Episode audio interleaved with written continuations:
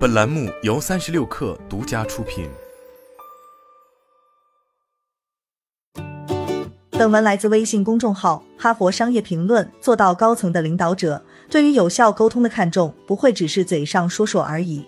相反，他们主动去学习各种形式的沟通艺术，写作、演讲、展示，并不断努力提高这些技能。例如，杰夫·贝佐斯在创建亚马逊时就非常重视写作技巧。在二零零四年夏天，他做出了一个让他的领导团队大吃一惊的决定：禁止使用 PPT。他用叙事结构的备忘录取代了幻灯片。这些备忘录中既有标题，又有由动词和名词组成的完整句子。贝佐斯并不是唯一一个这样做的高层领导人。你在沟通技能、书面和口头技能方面投入的再多也不为过。百事公司前首席执行官，他现在是亚马逊的董事会成员。英德拉努伊如是说：“相信我，如果你不能做到将信息简化并令人信服的传达出来，那么你就无法让大众追随你。”在我为《贝佐斯蓝图》这本书的写作进行研究的过程中，我发现了一些高层领导在与他们的团队沟通时常用的策略。我们可以尝试以下四点：一、用简短的词汇来谈论复杂的事情。又长又复杂的句子会使付诸文字的想法难以让人理解，他们耗费脑力，需要更集中的注意力。如果你把长单词和句子换成短词短句，你就能赢得更多的拥趸。诺贝尔经济学奖得主、著名经济学家丹尼尔·卡尼曼在《思考快与慢》一书中写道：“如果你想要给别人留下可信赖和聪明的印象，就尽可能不要使用复杂的语言，简单的语言也能表达清楚。”他认为。有说服力的演说家和作家会尽其所能地减少语言带给人们的认知压力。有一款叫做 Grammarly 的软件工具，能够生成一个有关可读性的分值，通过分值高低来评估样本写作的质量。这个分值表示样本内容的等级水平。比如说，如果要为那些只受过八年级教育的人编写一份东西，那就应该写的非常容易阅读。这并不意味着你写的东西听起来就像是一个八年级学生写的一样，而是说你要让那些复杂的论点更容易被理解，越容易理解的观点就越有说服力。既然写作是一种技能，所以你可以通过练习来提高它。随着时间的推移，贝佐斯的写作水平也在不断提高。一九九七年，他在亚马逊的第一封致股东的信达到了十年级水平，而在接下来的十年里。他百分之八十五的信件，连八年级或者九年级的学生也都能读懂。例如，在二零零七年，贝佐斯用一段连七年级学生都能听懂的文字，解释了亚马逊新推出的 Kindle 阅读器的优点。如果你遇到一个不认识的单词，你很容易就能查到它。你可以搜索你想要的书，你的页边注释和下划线都会存储在服务器的云端上，它们绝对不会丢失。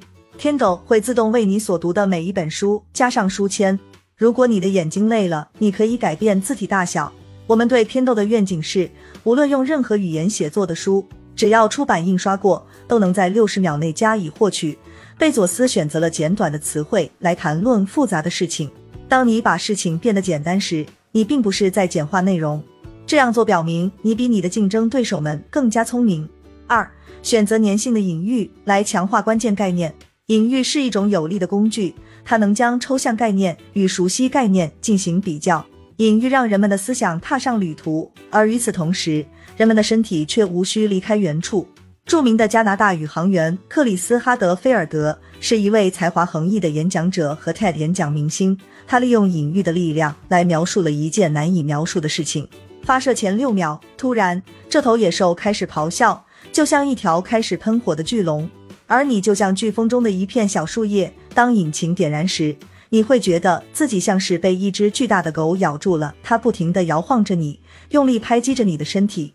咆哮的野兽，飓风中的树叶，狗的嘴巴，这些都是一些很具体的概念。哈德菲尔德用它们来描述了一件我们很少有人能亲身经历过的事情。在商业领域中，隐喻是用简短的、朗朗上口的短语传达复杂信息的一条捷径。沃伦·巴菲特深知隐喻的力量。如果你常看商业新闻或关注股票市场，你肯定听说过“护城河和城堡”这个说法。这个说法被用在一些垄断了某个行业的公司身上，他们的竞争对手很难进入这些被垄断的行业。巴菲特在一九九五年伯克希尔哈撒韦公司的一次会议上提出了这种说法。他说：“我们要做的最重要的事情是找到一种业务，它周围有宽阔而持久的护城河，能够保护起一个伟大的经济城堡，并且由一位正直的领主来管理这座城堡。”城堡的比喻是一个捷径，他生动地解释了巴菲特和他的团队用来评估潜在投资价值的复杂数据和信息系统。当你介绍一个新的或抽象的概念时，你的听众会自动寻找一些熟悉的东西来帮助他们理解这个概念。你可以抢先一步引入一个新颖的隐喻来帮助他们进行理解。三、将数据人性化以创造价值。我们如何减少认知负荷，并使各种数据变得更有趣呢？诀窍在于通过正确的看待数据来使其人性化。给人们看带有统计数据和图表的幻灯片，只会增加他们的认知负担，消耗他们的精神能量。任何时刻，当你想要引入数字的时候，都要多花点心思，让他们更加吸引人、更令人难忘，并最终更有说服力。例如，科学家预计到二零二五年，人类每年将产生一百七十五 ZB 的数据，即一万亿 GB。对于大多数人来说，这个数字实在是太大了，难以理解。但如果我这样说呢？如果你全部用 DVD 光盘来储存这一百七十五 ZB 的数据，那么这些光盘可以绕地球两百二十二圈。这仍然是一个很大的数字，但它的描述更吸引人，因为它在你的脑海中留下了一个生动的形象。著名天体物理学家和科学教育家尼尔·德格拉斯·泰森曾告诉我说。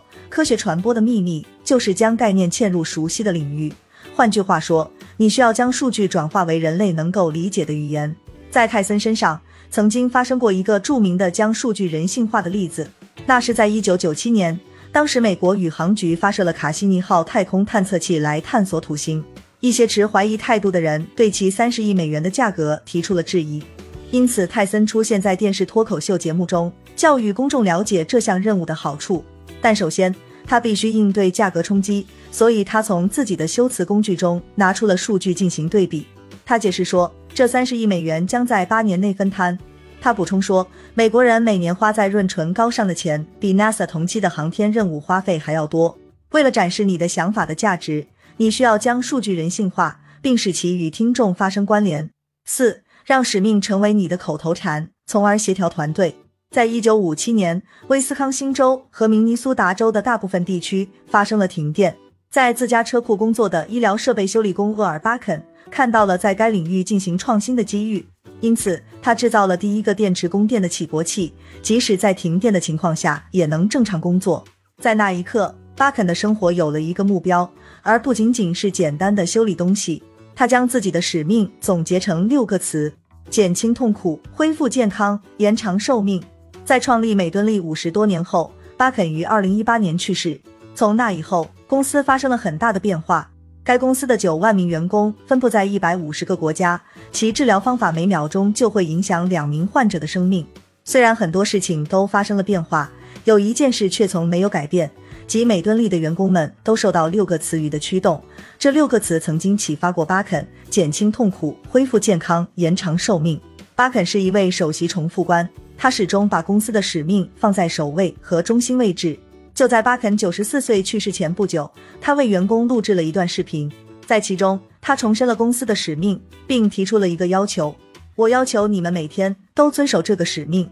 一份被塞在抽屉里、几乎被遗忘的使命宣言，对团队团结一致、达成共同的目标几乎没有任何帮助。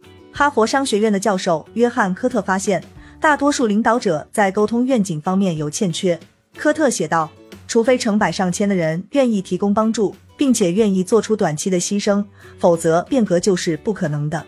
变革型领导者都能实现充分的沟通，他们经常重复一个使命，以至于这都成了一个口头禅。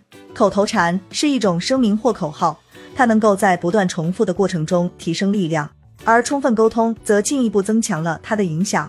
公司的使命应该成为焦点，你可以通过各种沟通渠道。”备忘录、电子邮件、演示文稿、社交媒体和营销材料等等，来聚焦公司的目标。